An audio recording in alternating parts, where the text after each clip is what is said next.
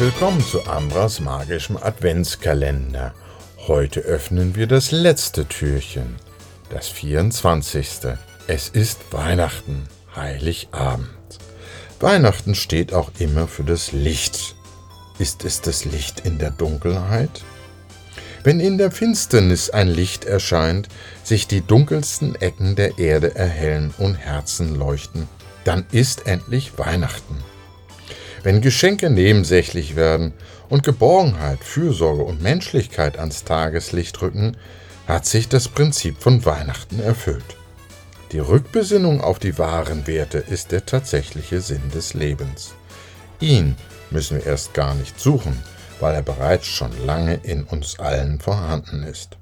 Eine große Chance wohnt dem heutigen Tage wirklich inne.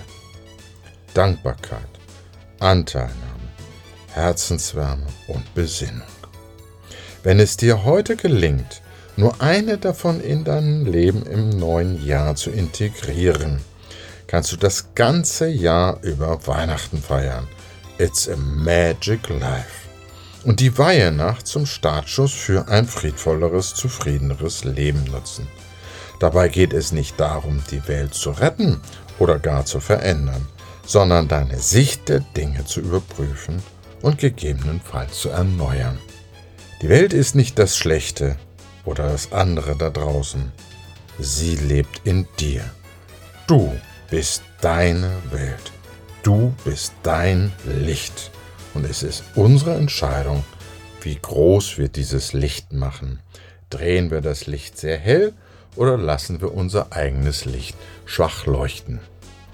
Es war für mich eine wunderschöne, inspirative Weihnachtszeit mit euch gemeinsam.